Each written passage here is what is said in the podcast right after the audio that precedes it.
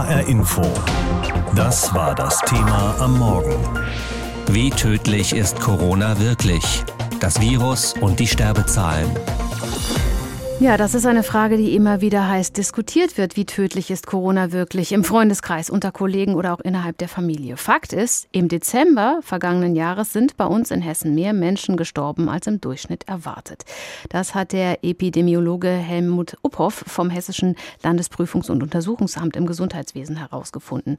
Und als Grund für diese sogenannte Übersterblichkeit nennt er die Corona-Pandemie. Unsere Reporterin Caroline Nützel hat den Landesexperten in Marburg getroffen und ihn gefragt, was es mit den Sterbefällen in Hessen genau auf sich hat. Das wäre jetzt also diese Covid-Welle, die zweite Covid-Welle. Helmut Uphoff sitzt in seinem Büro am Schreibtisch, deutet auf Zahlen und bunte Kurven, die auf seinem Monitor zu sehen sind. Die Kurven geben Auskunft darüber, was sich bei den hessischen Sterbezahlen verändert, etwa bei Grippe oder Hitzewellen oder jetzt bei Covid-19. Ja, also wir hatten ja in der ersten Welle wirklich, ich würde es mal sagen, ein Quäntchen Glück auch, dass wir nicht so überrascht worden sind wie verschiedene andere Länder. Erst in der zweiten Welle, quasi etwas verzögert mit deutlich ansteigenden Fallzahlen, sehen wir dann auch, dass die Übersterblichkeit anwächst. Übersterblichkeit, das bedeutet, dass die Sterblichkeit für eine gewisse Zeit über das Maß, das man eigentlich erwartet, hinausgeht und man diese Veränderung auch mit einer klaren Belastungssituation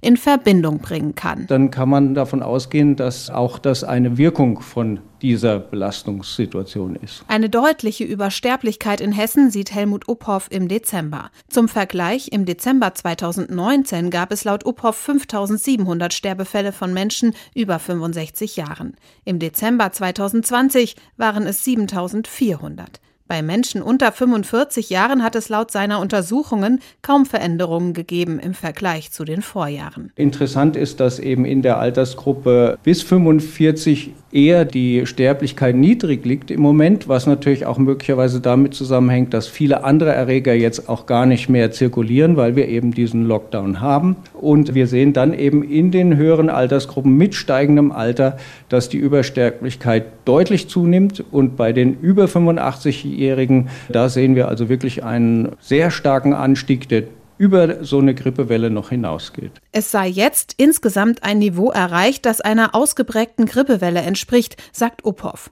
Doch man könne die Situation nicht vergleichen. Die Grippewellen haben als Charakteristik, dass meistens die sehr schnell wieder zurückgehen.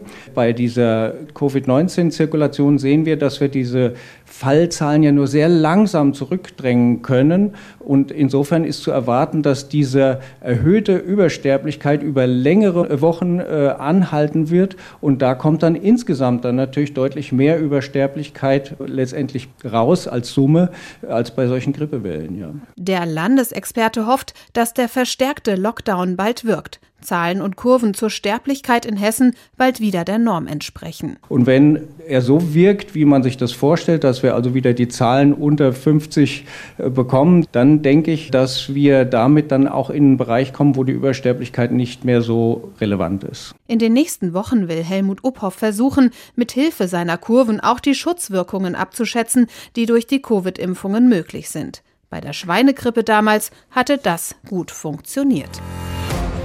HR Info. Das war das Thema am Morgen. Wie tödlich ist Corona wirklich? Das Virus und die Sterbezahlen. Ja, irgendwie scheinen wir auf der Stelle zu treten, obwohl Bund und Länder seit Dezember die Maßnahmen weiter verschärft haben, die die Verbreitung des Coronavirus ausbremsen sollen. Es hilft nicht viel. Heute ist sogar die Marke von 50.000 Toten in der Pandemie durchbrochen worden. Das Robert Koch meldet, Robert Koch Institut meldet 17.862 neue Fälle. Und je mehr Menschen sich mit Corona anstecken, desto weiter geht auch die Zahl der Patienten nach oben, die intensivmedizinisch betreut werden müssen. Gestern war beim zuständigen DVI-Register mehr als 22.800 belegte Intensivbetten gemeldet. 4.235 waren frei. Für diejenigen von uns, die keine dieser Schwerkranken kennen oder um sie bangen, sind solche Statistiken vielleicht eher akademisch. Nicht so für Tankred Stöbe. Er war Präsident der deutschen Sektion von Ärzte ohne Grenzen und er ist Intensiv- und Notfallmediziner in Berlin. Deshalb habe ich gestern Abend vor seiner Schicht mit ihm gesprochen und habe ihn gefragt, wie geht's Ihnen in Ihrem Krankenhaus gerade mit der Versorgung dieser schwerkranken Menschen? Können Sie noch? Ja, wir können noch, wir sehen im Moment eine Stabilisierung, aber immer noch 80 bis 90 Prozent unserer Patienten auf den Intensivstationen sind Covid-Patienten. Das hängt auch damit zusammen, dass die Behandlung sehr komplex und auch sehr langfristig ist. Also Menschen mit einer Covid-Pneumonie sind oft wochenlang beatmet äh, im künstlichen Koma, entwickeln dann auch nicht selten Komplikationen, müssen an die Dialyse, müssen an ECMO-Geräte. Also das ist schon eine sehr komplexe Medizin und wir haben eben auch noch nie in der Geschichte, die ich jetzt überblicken kann, erlebt, dass wir die Intensivstation mit eigentlich nur einem Krankheitsbild versorgen. Insofern bleibt immer noch viel zu tun. Bei diesen elendlangen Schichten und äh, bei dem Elend, das Sie sehen, was ist schlimmer, die physische oder die psychische Belastung? Also die tatsächlich physische Belastung ist deutlich, weil diese Patienten anders als jetzt andere Intensivpatienten brauchen wir hier häufig komplexe Lagerungstechniken. Also wir müssen die Menschen vollständig auf den Bauch legen. Da sind ganze Teams notwendig, um das herzustellen. Wir müssen immer wieder überwachen, dass es nicht zu Komplikationen kommt. Und die Engpässe, von denen wir mal dachten, es sind die Beatmungsgeräte oder es sind die Intensivstationen oder die Liegeplätze, es sind eben doch die menschlichen Ressourcen, vor allem in der Pflege sehen wir, da gehen die Menschen schon sehr an ihre Belastungsgrenzen. Also ich glaube, wir müssen daraus lernen, tatsächlich auch stärker ähm, in der Akutmedizin Menschen zu begeistern, die dort in der ärztlichen und pflegerischen Hilfe zu arbeiten. Wenn ich jetzt so die Zahlen lese, 22.800 belegte Betten und gut und äh, mehr als 4.200 freie, das klingt für mich als Laien nicht so dramatisch. Wie sehen Sie das denn? Ja, wichtig ist, und diese Zahlen, das ist wichtig, dass Sie es nennen, das sind ja abstrakte Größen und sie können vielleicht auch ein Gefühl erzeugen von Sicherheit zu sagen, ja, wir haben ja noch freie Betten, also ist kein Problem. Mhm. Was wir gerne nicht dabei mitdenken, ist, dass jeder Mensch, jeder Covid-Kranke, der auf eine Intensivstation muss, hat mit diesem Schritt, weil er dann eben schon schwer Luftnot hat und in der Regel eben dann auch ins künstliche Koma und beatmet werden muss, immer noch eine sehr schlechte Überlebenschance. In der ersten Welle waren die Todesraten bei etwa 50 Prozent. Wir hoffen, dass wir jetzt in der zweiten Welle vielleicht ein bisschen besser das abfedern können. Aber es ist eben keine Rettung, die Intensivmedizin, für manche schon, aber es bedeutet eben auch eine extrem hohe Tödlichkeit. Und insofern ist es ein zweischneidiges Schwert zu sagen, wir haben noch freie Intensivbetten, weil jeder Mensch, der so schwer an dieser Viruserkrankung leidet, äh, hat dann eben auch ein entsprechend schwieriges Outcome. Also insofern muss man jedem nur dringlich anraten, sich zu schützen und eben es nicht so weit kommen zu lassen, dass er auf eine Intensivstation muss.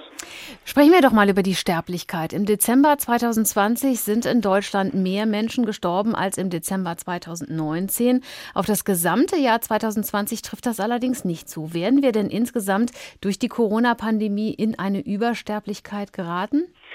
Da ist es noch ein bisschen früh, dann abschließende Bewertung zu machen. Ähm, Sie haben es ja gerade gesagt, für November und Dezember stimmt das und das war ja die äh, sind ja die Monate, Januar wird sicher auch dazu kommen, wo in Deutschland äh, diese zweite Welle dramatische Spuren ähm, hinterlassen hat. Wir sehen andere Regionen in der Welt, Norditalien, auch New York. New York hatte in den Frühjahrsmonaten eine Übersterblichkeit von über 300 Prozent. Und so ist es eben sehr spezifisch zu gucken. Mhm.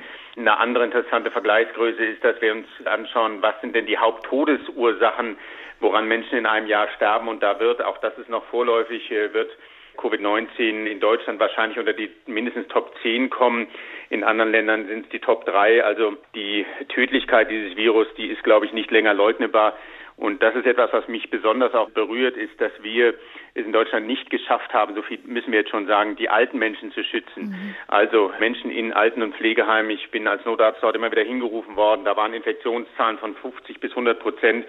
Und ja, da hätten wir viel mehr machen müssen, um diese Menschen frühzeitig zu schützen. Sie waren ja in den vergangenen Monaten für Ärzte ohne Grenzen in Südostasien und im Jemen im Einsatz.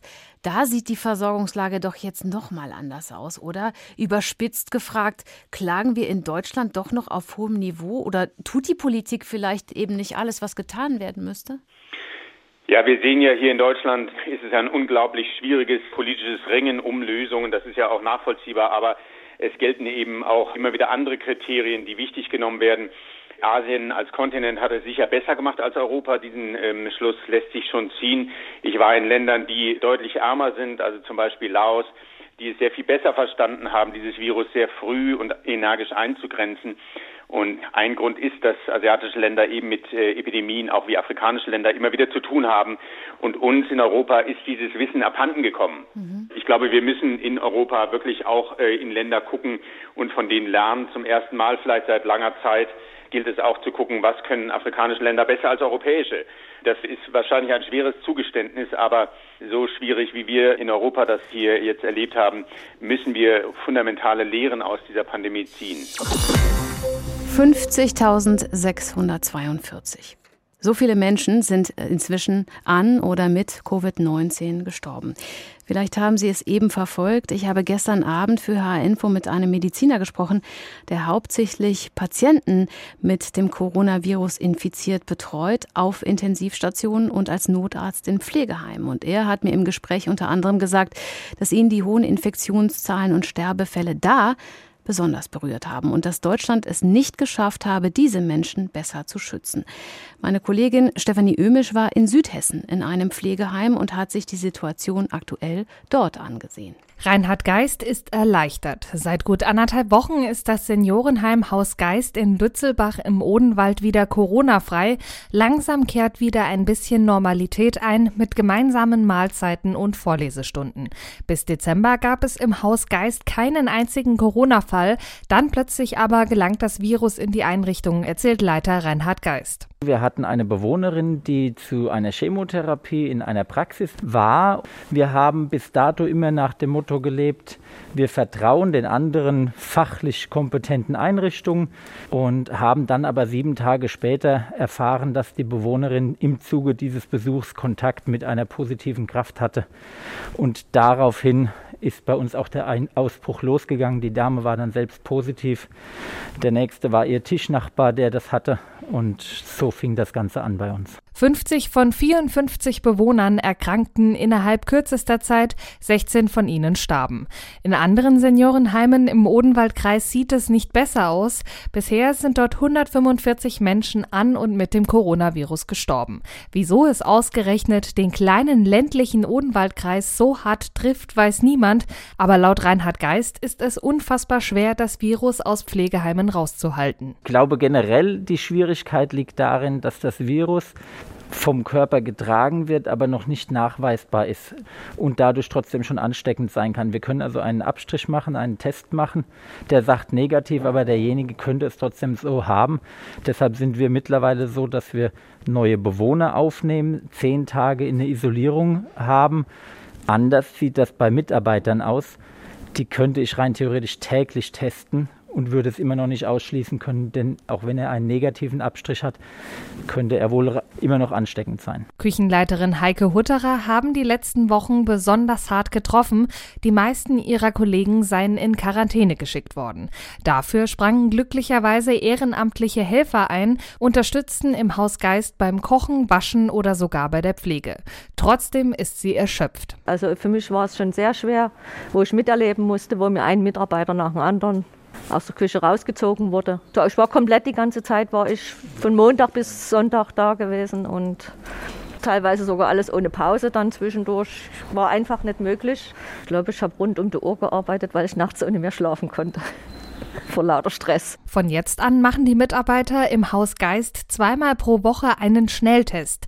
Doch Reinhard Geist ist nicht besonders überzeugt, denn die Tests brächten keine hundertprozentige Sicherheit und seien außerdem schwer zu organisieren. Für uns in der Woche etwa 140 Tests, die aber morgens um 6.20 Uhr stattfinden müssen, um 7 Uhr, um 8 Uhr, weil die Mitarbeiter zu unterschiedlichsten Zeiten kommen. Das ist ein richtiges Logistikproblem. Und wir müssten rein theoretisch von morgens früh 6.20 Uhr bis abends 8 Uhr jemanden da haben, der die Tests macht. Da bis auf vier Bewohner im Haus Geist alle schon Corona hatten, gibt es eine gewisse Sicherheit.